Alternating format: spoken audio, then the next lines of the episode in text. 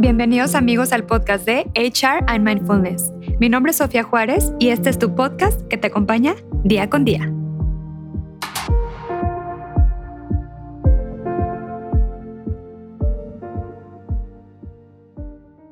Hola amigos y amigas, ¿cómo están? Aquí otra vez en otro episodio más en HR and Mindfulness.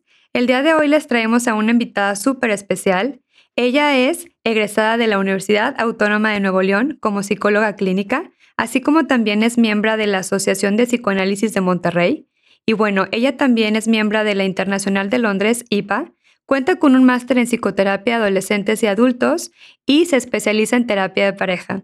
Y cuenta con una subespecialidad en psicoanálisis. Con ustedes, Laura Rubi. Bienvenida, Laura, ¿cómo estás? Muy bien, gracias, buenas noches. Un honor también estar hoy aquí compartiendo con ustedes. Espero que la pasemos divertida porque el conocimiento así debe de ser y que lo que hoy traigo para compartirles sea de utilidad para todos y les abra la posibilidad de saber a través de esta charla de diferentes orientaciones, de diferentes terapias y eh, pues si quieres empezamos. Totalmente, Lau.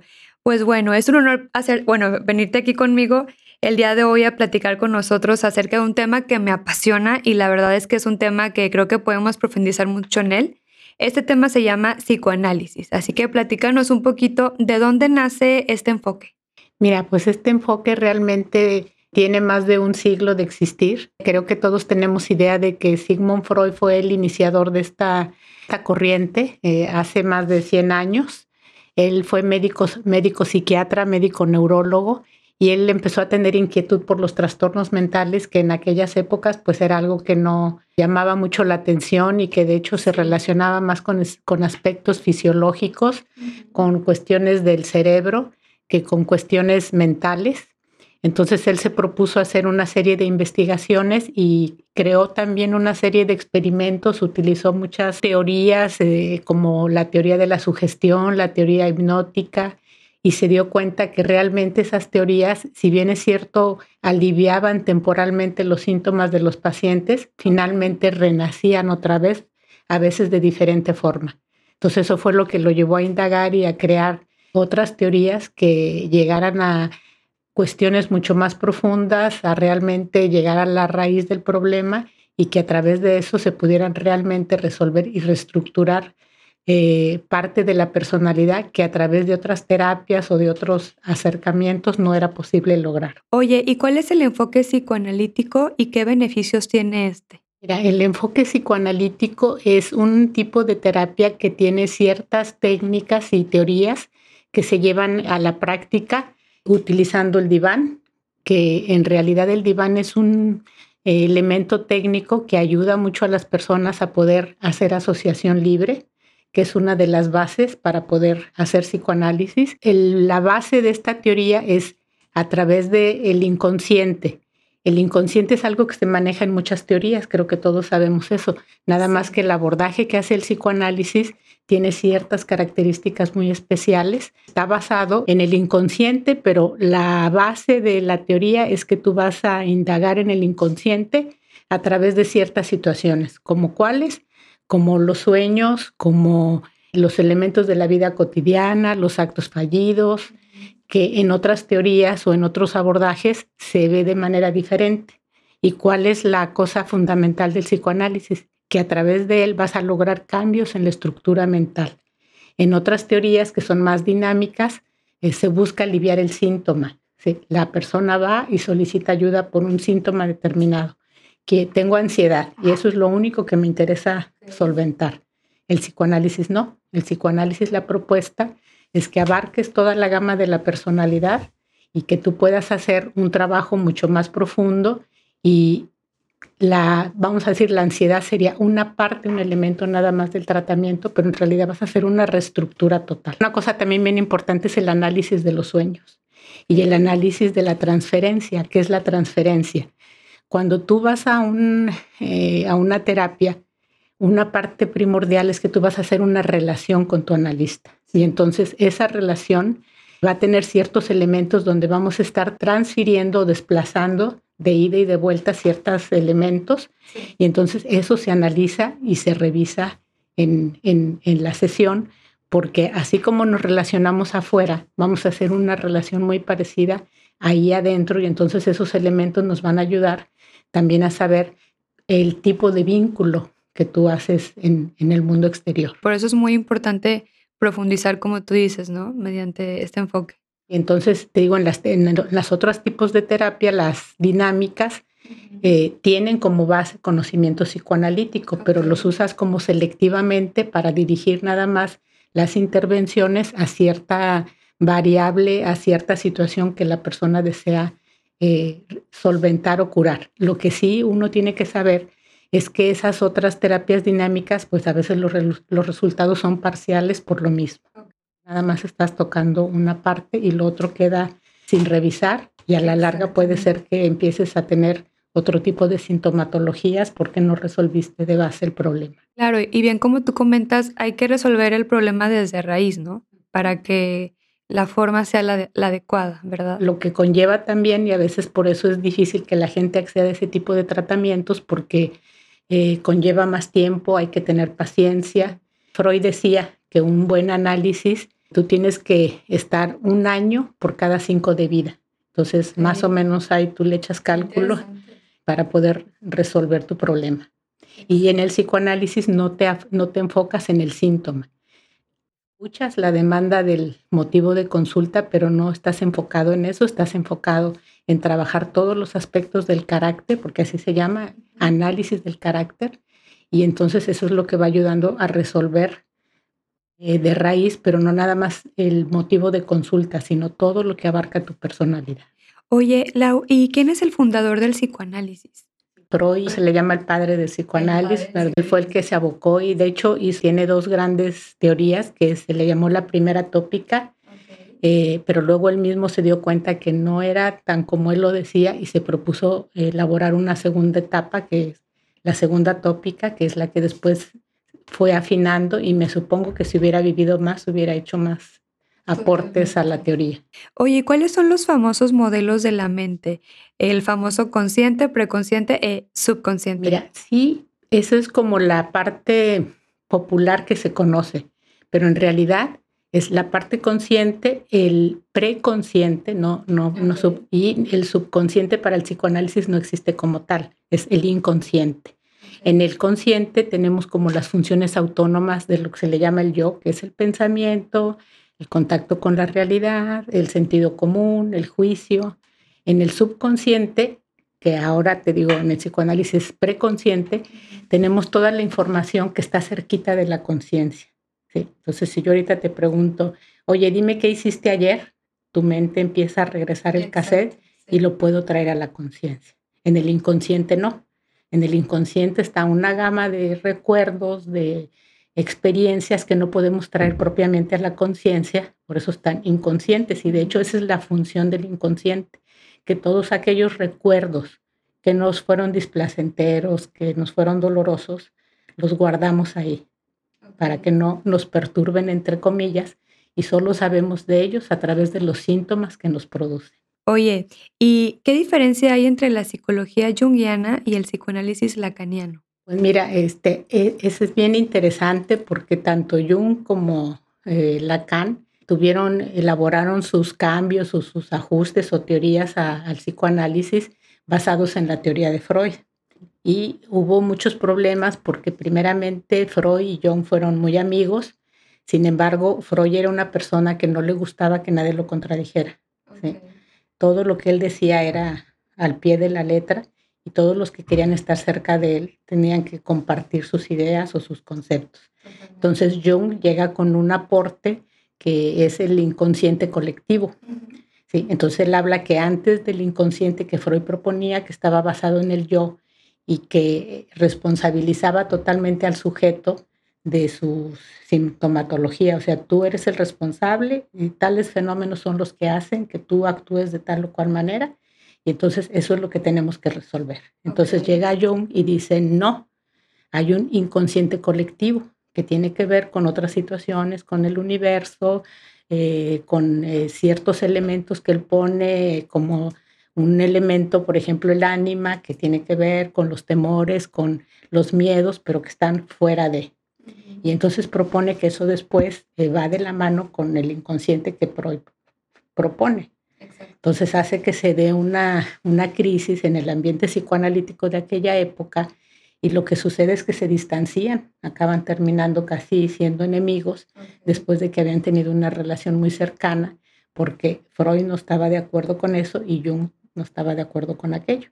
Y entonces eh, Jung hace toda una teoría basado en esos elementos, ¿sí? donde no nada más responsabiliza a la persona, ¿no? es decir, el medio ambiente, la cultura, el universo, pues también afectan desde mi perspectiva, pues sí tenía algo de razón, porque no podemos pensar que nada más eres tú, porque no somos seres aislados, eh, todas las situaciones de vínculos, apegos, experiencias, pues de alguna manera van formándote, ¿no? Y yo siempre he dicho que el carácter, por ejemplo, es algo que formamos eh, seleccionando elementos de la vida, de la realidad y de las experiencias que cada quien vamos adjuntando a nuestro mundo interno. Entonces eso hace que de alguna manera eh, eh, tengamos ciertas características especiales, pero también esas características están unidas a las experiencias externas, a la cultura, porque pues, hay diferentes culturas y cada quien internalizamos, por ejemplo, los valores morales dependiendo de nuestra cultura. Excelente, la verdad, qué interesante todo, digo, todo esto, ¿verdad? ¿Cuál es el enfoque psicodinámico, Lau? Digo, ahorita mucho que está de moda. Mira, es que el enfoque psicodinámico es un enfoque que tiene que ver con algo más ecléctico. ¿sí? El psicoanálisis tiende a ser más ortodoxo, ¿verdad? Y es psicodinámico porque habla de fuerzas, ¿te das cuenta? El, psicoanálisis es psicodinámico porque eh, los tres elementos principales con los que trabaja son el yo, que es la conciencia, el ello que son los instintos, y el super yo, que son los valores morales. Entonces, las psicoterapias dinámicas, pues son terapias que se han ido desarrollando, sí, con bases este, psicoanalíticas, pero que son más eclécticas. La de Rogers, este, basada en el cliente, las que implementan, por ejemplo, eh, hacer eh, estudios psicométricos, las que de alguna manera también adjuntan pruebas proyectivas para indagar el inconsciente pero que de alguna manera se les llama psicodinámicas porque tú las mueves, o sea, tú las diriges hacia donde y incluyen a lo mejor ahí un poco sí más de consejería, un poco más de orientación, de oye, mira, ¿qué te parece si le haces de esta manera? Yo te puedo sugerir que a lo mejor aquello te funciona mejor,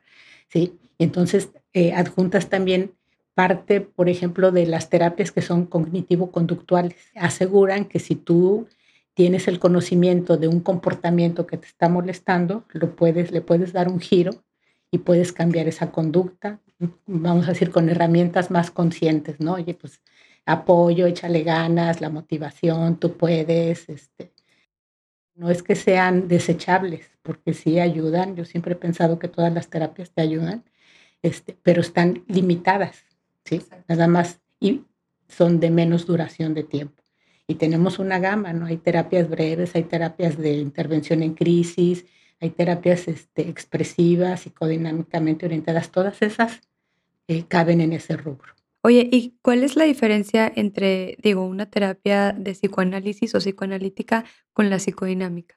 Una terapia psicoanalítica, te digo, mm, tú no te vas a detener ni siquiera en el motivo de consulta. ¿sí? Por eso, haz de cuenta, lo que tú haces en un psicoanálisis es pones a la persona en el diván y es muy particular también porque el diván, eh, Freud lo utilizaba en realidad porque no podía sostener la mirada con sus pacientes. Él cerraba los ojos y usaba un poco la asociación libre, escuchaba y traducía. Y entonces sí dio eso, pero entonces eh, tú acuestas al paciente en el diván y lo invitas a que haga asociación libre ¿verdad? Que es todo lo que pase por tu mente, lo vas a decir, no importa si piensas que es absurdo, ridículo, que no viene al caso, lo vas a expresar.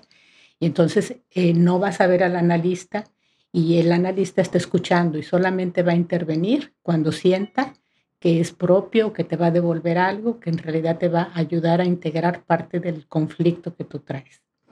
Vas a hacer un análisis de la transferencia, un análisis consistente de los sueños, que es parte también integral. De hecho, Freud decía que era la vía regia al inconsciente. Haces una cuestión muy abarcativa. Con las dinámicas no. Generalmente trabajas cara a cara, sí, trabajas un poquito la relación, pero no está fundamentada o no tiene los elementos técnicos del manejo de, una, de un psicoanálisis. Es efectiva, te digo, si tú te propones una meta, por ejemplo, una intervención en crisis, la persona tiene un duelo, eh, la persona está pasando por una situación de una depresión profunda, entonces tú intervienes en esa área y trabajas de una manera muy diferente usando los elementos del psicoanálisis, pero de una manera, por ejemplo, donde ahí la vas a fortalecer a la persona. No la vas a, este, a llevar a que entienda más cosas profundas porque no está en ese momento con las herramientas necesarias para poder responder a, una terapia de esa naturaleza. De hecho, el psicoanálisis lo puedes usar para todos, pero propiamente hacer psicoanálisis no es para todos. Dependiendo también de dónde te encuentres y en qué momento de tu vida estés, y ya el psicólogo ya te diría qué enfoque necesitarías, ¿verdad? Y además de los recursos mentales que tú tengas, o sea, hay trastornos más serios de personalidad o trastornos psiquiátricos que eh, se ha debatido mucho, pero es muy difícil. tienes que hacer como muchas modificaciones a la técnica para que puedas este, sacar adelante eh, con psicoanálisis un, un, caso difícil, necesitas mucha experiencia y no siempre los resultados son afortunados. Entonces tienes que tener un muy buen diagnóstico y también la persona tiene que querer que su motivación sea que realmente quiere conocerse, que quiere cambiar de base pues, muchas cosas en su vida, que quiere hacer ese viaje maravilloso por el mundo interno. Lo que sí creo es que puedes utilizarlo de diferentes formas, en diferentes enfoques, aunque seas ecléctico, porque ahora hay muchas terapias este, que te digo son efectivas para cierto rubro de, padecimientos. Totalmente. Oye, Lau, ¿y cuál es el enfoque que tú manejas desde tu expertise? La verdad es que yo soy una apasionada del psicoanálisis, ¿verdad? Este, eh, mi formación realmente cuando yo la inicié estuvo siempre enfocada que yo quería ser psicoanalista. Sin embargo, te digo, realmente también hacer psicoanálisis no es muy sencillo por muchas razones. Eh, la frecuencia de las sesiones tiene, ahora se, hizo una modificación a tres veces por semana, pero la, realmente la regla básica era cuatro veces por semana. Entonces eh, es cara, es costosa y te digo, no todos tienen esa, esa capacidad mental para poder hacer psicoanálisis. Sin embargo, pues yo tengo una gama, haz de cuenta, de, de ofrecimientos de tratamientos de acuerdo a la necesidad de cada quien. A lo mejor hay gente que sí tiene la capacidad de psicoanálisis, pero no quiere y solamente quiere arreglar una área de su vida.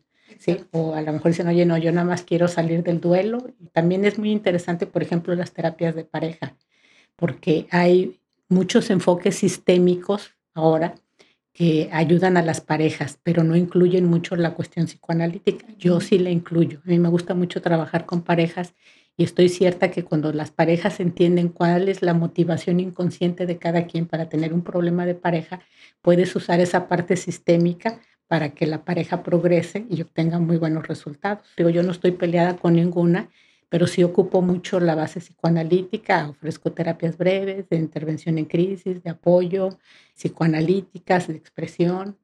Entonces, depende mucho también, te digo, de que a través de la experiencia puedas hacer un buen diagnóstico y, una parte bien importante, que entiendas la demanda de la persona que viene, porque a lo mejor tú puedes decir, esta persona es muy apta para psicoanálisis, pero la persona no, no ocupa eso. Una parte fundamental también es la alianza de trabajo. Entonces, si los dos estamos de acuerdo, si no hay una situación, fíjate, es particular que eh, de alguno de los dos que quiera controlar o apoderarse del tratamiento, se trabaja muy bonito porque este, tenemos un acuerdo mutuo de hacia dónde nos dirigimos y tenemos clara la meta de, de lo que queremos los dos. Y sobre todo también definen eh, las metas desde el primer inicio ¿no? de la sesión.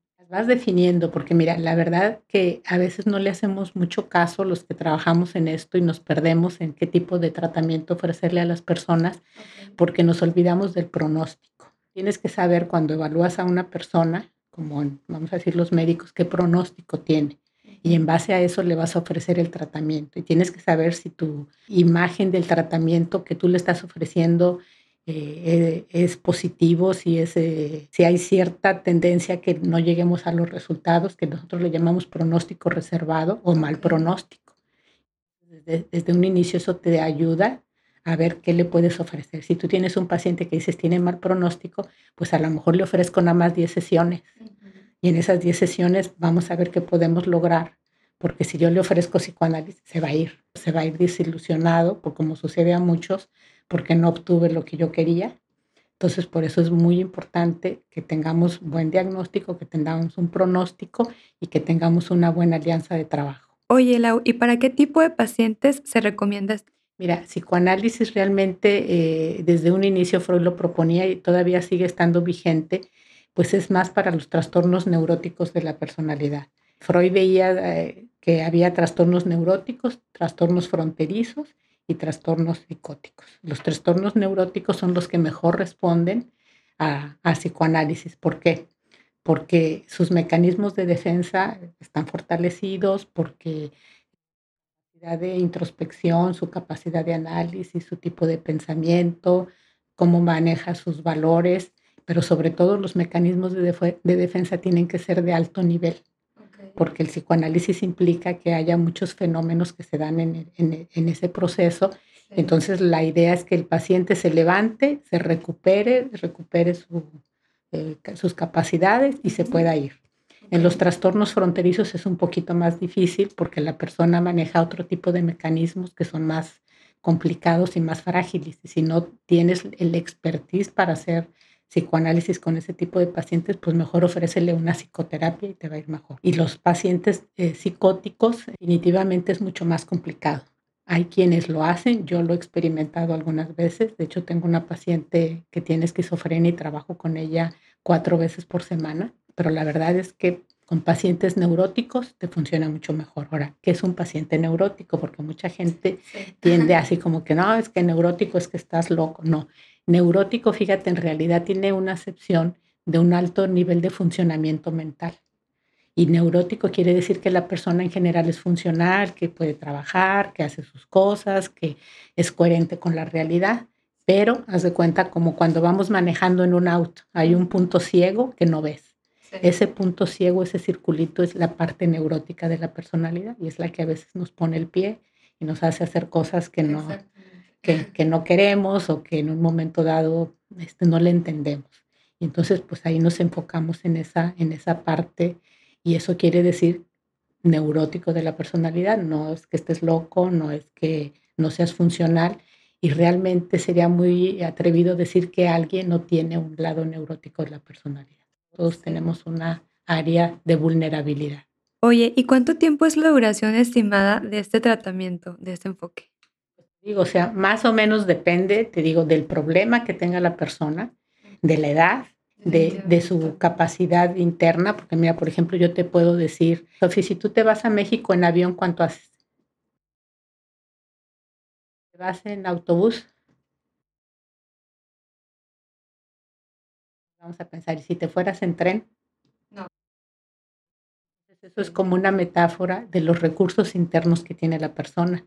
Si tú tienes muy buenos recursos, te vas a tardar menos. Si tus recursos son medianones, pues... Y eso el psicólogo lo evalúa, ¿no? Se da cuenta en la terapia. Tú tienes como, haz de cuenta, para hacer diagnóstico tienes como dos elementos que tú vas valorando a través de la palabra, que era mucho de lo que hacía, por ejemplo, Lacan estaba mucho más ubicado en esa parte de lo simbólico de la palabra.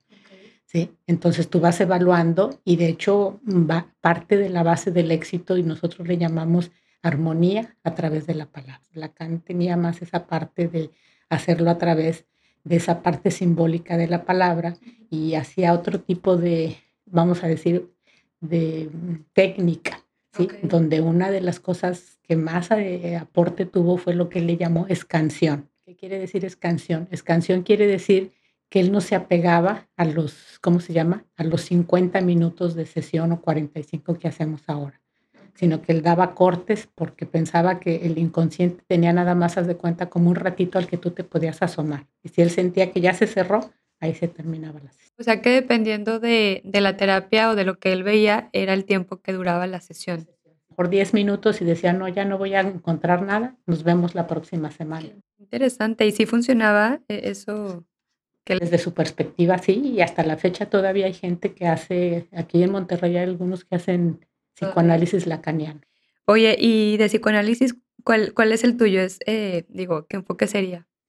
Me baso más realmente en la cuestión freudiana, pero también le sumo que a lo mejor un día sería interesante hablar, de Melanie Klein, que fue una de las psicoanalistas de aquella época que sus aportes fueron eh, a etapas más tempranas del desarrollo para observar el determinismo de la personalidad que cada sujeto logra. ¿no? Freud se abocaba más de cinco años hacia adelante y Melanie Klein ella hablaba de lo preedípico, que es de, cinco, de cero a cinco años y de todos los fenómenos que se dan en esas etapas del desarrollo.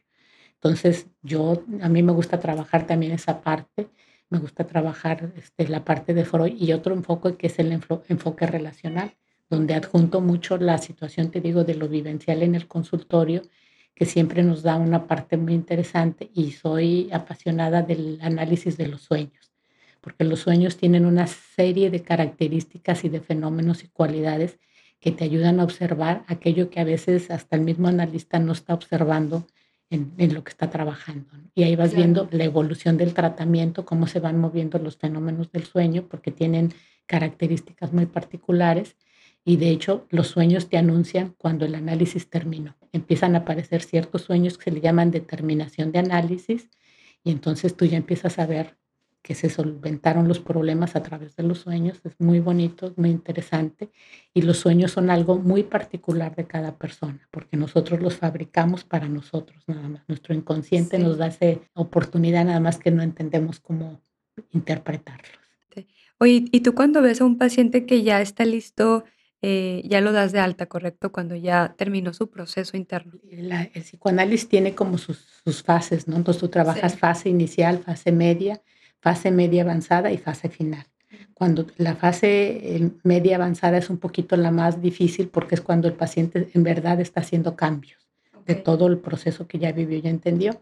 Y la etapa final tiene que ver con el desprendimiento, le ayudas a valorar esa parte del vínculo, los duelos, la muerte, este, y la posibilidad de que ahora tú ya puedes solito ir por la vida, vas a seguir teniendo problemas, pero ahora estás mejor capacitado para resolverlos tú solito, porque esa es la otra, ¿no? El psicoanálisis te deja eh, esa riqueza de que vas a poder seguir este, autoanalizándote, que aprendiste a ver y a reconocer lo que los otros no pueden ver.